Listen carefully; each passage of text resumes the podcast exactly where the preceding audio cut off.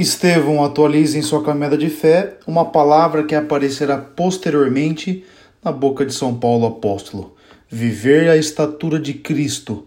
É incrível a semelhança de sua morte com a de Jesus. Enquanto sua vida é ceifada, ele pede misericórdia, ele não pede condenação aos seus assassinos. Isso foi possível porque ele se alimentou de Jesus, que é o pão da vida.